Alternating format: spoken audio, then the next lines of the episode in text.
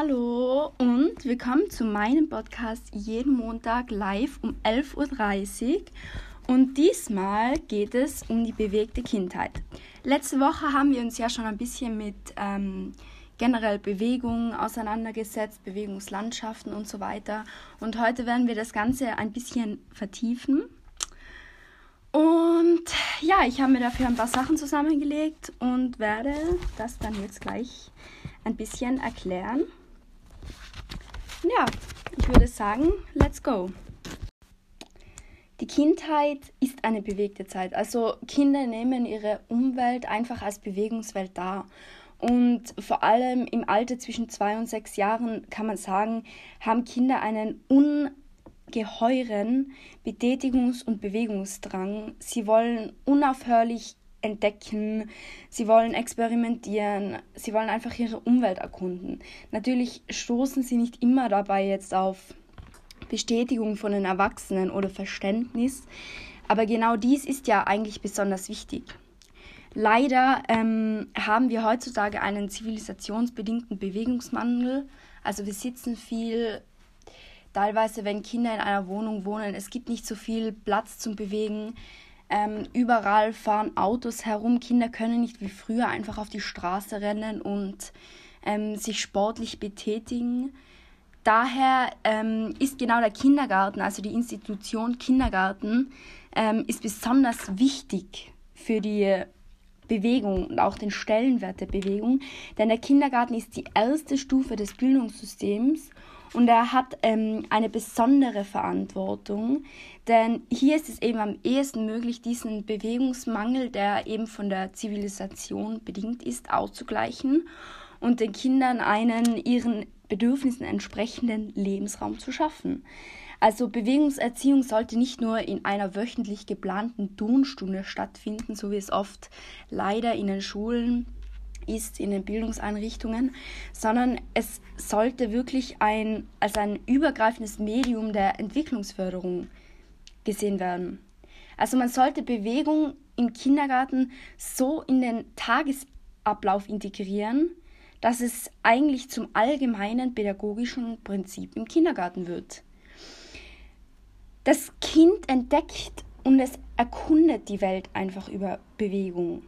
Es eignet sich seine Umwelt über seinen Körper und seine Sinne an. Also Schritt für Schritt ergreift es von ihr Besitz.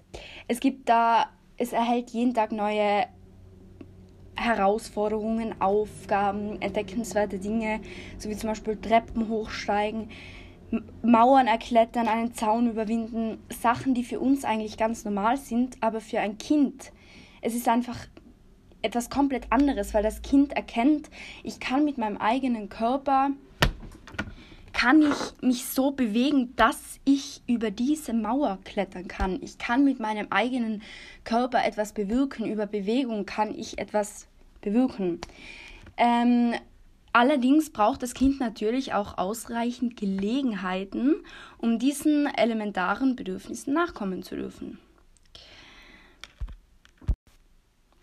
Man muss sagen, noch nie, noch nie hatten Kinder so viele Sachen zum Spielen, noch nie gab es so viele Freizeiteinrichtungen, Spielplätze, ganz viele verschiedene Clubs, in denen sich Kinder musisch oder sportlich ausentfalten können, wie heute. Aber noch nie waren Kinder so arm an Möglichkeiten, sich in ihrer Umwelt über die Sinne, ihren Körper selbstständig zu bemächtigen. Denn Veränderungen der sozialen und ökologischen Umwelt haben leider dazu geführt, dass Kindern der aktive Umgang mit ihrer Lebenswelt immer mehr verweht wird. Also, wie ich zuvor eben schon gesagt habe, es enge Wohnungen, fehlende öffentliche Spielflächen, es eine, eine große Zunahme des Straßenverkehrs, der Autos, der Bahnen, alles. Also ähm, man muss sagen, es hindert Kinder einfach an ihrer körperlichen und motorischen Entwicklung. Das ist natürlich äh, sehr schade. Also charakteristisch für die heutige Kindheit ist eigentlich ähm, die zunehmende Verhäuslichung des Kinderspiels. Also Kinder ähm, sind mehr drinnen. Kinder sind nicht mehr so draußen wie früher, wo man über die Straßen rennen konnte und sich mit Freunden treffen konnte. Man hatte einfach nicht diese Angst vor den ständigen Autos, vor den ständigen Menschen, vor der ständigen Hektik des Alltags. Ich meine, das ist jetzt einfach komplett anders. Dann außerdem natürlich der Verlust natürlicher Spiel- und Bewegungsgelegenheiten und ähm, dadurch, also durch diese Bewegungsgelegenheiten, ähm, gibt es natürlich einen Ersatz durch künstlich geschaffene Plätze zum Spielen. Aber Kinder können diese eben oft nicht selbstständig erreichen. Also es ist nicht so wie äh, mein Kind kann jetzt vom Haus in einen riesen Garten hinausgehen mit Spielplatz und ähm, kann dort einfach spielen, sondern oftmals wohnen sie in engen Wohnungen, müssen erstmal Mama und Papa anbetteln, ja, kannst du mich bitte zum nächsten Spielplatz fahren, der 20 Minuten entfernt ist und natürlich haben Mama und Papa nicht immer Lust und ja, was macht das Kind dann? Das Kind kann nichts machen, leider. Der, also die Ausgliederung der Bewegungsspiele aus dem Kinderalltag in den institutionalisierten, organisierten Sport. Außerdem die Verinselung, Verinselung kindlicher Lebensräume. Also das heißt, die Kinder werden von einem Freizeit- ähm, Angebot zum anderen chauffiert sozusagen, zu entfernten Freunden, zu Schwimmbädern, zu Musikschulen. Und zwischen diesen Inseln besteht eben kein Zusammenhang. Also Kinder erleben ihren Alltag jetzt nicht als selbstbestimmbaren Freiraum und als zusammenhängende Zeiteinheit, sondern wie ein zerstückeltes, ähm, wie ein zerstückelter Terminplaner. Ja, um 14 Uhr gehe ich jetzt Musik lernen und um 15 Uhr spiele ich jetzt mit meinen Freunden, aber nicht etwas Individuelles, etwas Freies. Ja, heute weiß ich noch gar nicht, was passiert. Heute ähm, um 14 Uhr könnte alles sein, so, ja. Und teilweise spielt sich eben dieser Terminplaner in völlig verschiedenen Welten ab. Und ja, vor allem ähm, gekennzeichnet die, ist die heutige Kindheit auch durch die Monofunktionalität des Spielmaterials. Also das Spielmaterial, was man heute sieht, ich meine, es gibt es in Überfluss. Wirklich, es ist so viel Spielmaterial vorhanden, dass man gar nicht mehr fertig werden würde mit Zählen. Aber ob das so gut ist, ähm, kann ich nicht sagen, denn oft ist das Spielmaterial nur für einen bestimmten Zweck gedacht. Also es gibt nicht eine, ein Spielmaterial, das man als Kind eben früher hatte, zum Beispiel ein Stück Holz. Und man konnte als Kind, vielleicht denkt man sich als Erwachsener, ja, das Stück Holz ist eigentlich total uninteressant fürs Kind. Doch als Kind ähm, kann man dieses Stück Holz in so vielen verschiedenen äh, Richtungen verwenden und einfach kreativ werden. Und es ist einfach ähm, natürlich ein Vorteil. Und heutzutage, man findet natürlich alles. Aber ob das so gut ist, denn man hört ja immer wieder, ja, ein Kind bekommt ein Spielzeug und nach zehn Minuten landet es im Eck. Warum ist das so? Genau wegen dieser Monofunktionalität, genau wegen dieses Überflusses. Kinder haben zu viel, Kinder haben aber trotz den vielen Spielsachen einfach nicht so viele Möglichkeiten, etwas mit diesen anzufangen. Noch ein wichtiges Thema, das ich gerne ansprechen würde, sind die, ist die unüberschaubare Vielzahl von elektronischen Medien, denen Kinder heutzutage ausgesetzt sind. Also ich meine Computer, Videospiele, es erfordert alles ein minimales Ausmaß an Körperbewegung, gleichzeitig ein maximales Ausmaß an Konzentration und Aufmerksamkeit. Das Problem hierbei ist, ähm, Kinder äh, immer mehr kommt es dazu, man hört einfach, mein Kind äh, bewegt sich nicht mehr, mein Kind sitzt im Haus und nur noch vor diesen Videospielen und ich weiß nicht mehr, was ich tun sollte. Also man muss sagen, diese elektronischen Medien, wir brauchen sie, wir, sie sind einfach ein Teil unseres Alltags geworden, aber ob das jetzt so positiv für die frühkindliche Entwicklung ist, würde ich nicht sagen. Also es kann eben, wenn Kinder zu vielen elektronischen Medien ausgesetzt sind den ganzen Tag, dann kann es wirklich zu Störungen in der Wahrnehmungsverarbeitung, zu Verhaltensauffälligkeiten, Krankheiten in psychosomatischen also mit psychosomatischen Ursachen kommen Allergien, Kopfschmerzen, Nervosität, körperliche Auffälligkeiten. Also es ist nichts, ähm, wo ich jetzt sagen würde, dass das positiv ist. Also ein Kind braucht Bewegung. Man kann es nicht den ganzen Tag vor den Fernseher setzen und ähm, sich erwarten, dass das Kind sich, sich ähm, seine Umwelt übers Fernsehen an, aneignen kann. Man muss sagen, ähm, Bewegung vermittelt Körpererfahrungen, also durch und in Bewegung erprobt das Kind seinen Körper, es lernt mit ihm umzugehen, ihn einzuschätzen und seine Signale zu beachten. Also Kinder können nicht wissen, was Erschöpfung ist, wenn sie das ähm, nie erlebt haben.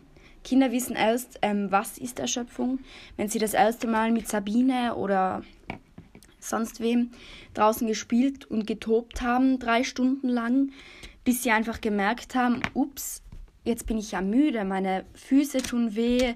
Was ist das? Das ist Erschöpfung. Also ja. Außerdem ähm, vermittelt Bewegung Selbsterfahrung, also durch und in Bewegung erfährt das Kind eben etwas über das eigene Selbst. Also das, ein Beispiel dazu ist eben, Schaffe ich diesen Sprung über diesen Graben, ja oder nein? Traue ich mich, ähm, hier hoch zu klettern, ja oder nein? Also die Kinder lernen einfach durch und in Bewegung ihren eigenen Körper kennen. Wo ist meine Grenze? Was kann ich? Was kann ich nicht? Ähm, was sollte ich lieber nicht versuchen? Ich meine, versuchen werden sie es trotzdem, aber einfach genau durch diese Erfahrung erkennt man, erkennen die Kinder eben, ja, das schaffe ich, das schaffe ich nicht. Und ähm, in Bewegung erlebt eben das, das Kind, das Kleinstkind, was heißt es, etwas selbst zu schaffen, sich anzustrengen, mit den eigenen Kräften etwas hervorzubringen. Also zum Beispiel ein Purzelbaum, das ist etwas, das bringt ähm, das Kind ganz alleine mit seinem Körper hervor, das schafft es ganz alleine. Also ja, und dann das Kind lernt, ich habe etwas geschafft, ich kann das. Und solche positiven Bewegungserfahrungen und das Erleben der eigenen Selbstwirksamkeit können eben dazu beitragen, dass die Kinder ein realistisches, aber natürlich ein leistungszuversichtliches Selbstbild aufbauen. So, wir sind jetzt fast am Ende von diesem Podcast angelangt. Noch eine kurze, noch eine, ein kurzes Thema, ein das ich noch schnell durchgehen wollte, wäre eben das Ziel und die Aufgabe der Bewegungserziehung in elementaren Einrichtungen, weil ich finde, das ist einfach sehr wichtig noch. Und ja, das wäre das Letzte, was ich für heute noch durchgehen würde. Ähm, und ja, also das Ziel und die Aufgabe der Bewegungserziehungen sollte sein, dem Bewegungsdrang der Kinder entgegenzukommen und ihr Bewegungsbedürfnis durch kindgerechtes Spiel und Bewegungsangebote zu befriedigen. Man sollte Kindern Möglichkeiten geben, ihren Körper und ihre Person kennenzulernen. Man sollte ihre motorischen Fähigkeiten und Fertigkeiten erweitern und verbessern. Ebenfalls sollten leistungsschwächere und leistungsstärkere Kinder beiden ermöglicht werden, ein gemeinsames Spiel zu erlangen. Außerdem sollte es eine Gelegenheit zur ganzheitlichen körperlich-sinnlichen Aneignung der Welt geben und vor allem natürlich ähm, die Erhaltung der Bewegungsfreude. Also ich habe eine, eine Freude an der Bewegung nicht, ja, ich muss das jetzt machen, ich will nicht. Der Neugierde und natürlich der Bereitschaft zur Aktivität. Und, was noch sehr wichtig ist, das Vertrauen in die eigenen motorischen Fähigkeiten zu geben und eine realistische Selbsteinschätzung zu ermöglichen. Das ist besonders wichtig, einfach ähm, aufgrund von ein Kind weiß, ich kann nicht vom höchsten, keine Ahnung, 30 Meter Felsen ins Wasser springen zum Beispiel. Einfach, dass es allein schon zu so etwas nicht kommt, sondern dass ein Kind weiß, das kann ich, das kann ich nicht, das traue ich mir zu, mit dem warte ich lieber noch, einfach solche Sachen. Also Kinder brauchen einfach täglich Gelegenheiten zum Rennen, Laufen, Klettern, Springen. Sie brauchen Möglichkeiten, um ihre Bewegungsbedürfnisse zu befriedigen. Und ähm, diese äußern sich natürlich meistens im freien Spiel. Also die sind nicht ähm, auszugrenzen auf be bestimmte Zeiten oder Räume. Deswegen sollten eben im Kindergarten freie Bewegungsgelegenheiten zur Verfügung gestellt werden. Es sollte regelmäßige, zeitlich festgelegte Bewegungszeiten geben und natürlich sollte Bewegung auch idealerweise im Freispielplatz finden. Also Bewegungsmöglichkeiten sind so in den Tagesablauf zu integrieren, dass sie einfach Bestandteil des täglichen Lebens im Kindergarten sind.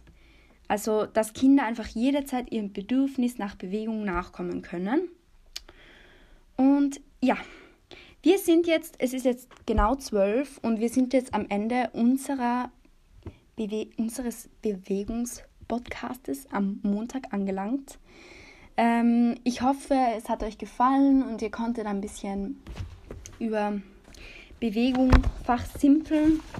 Nächste Woche am Montag geht es weiter mit einem anderen Thema und bis dahin hoffe ich, es geht euch allen gut und wünsche ich euch noch eine feine Woche.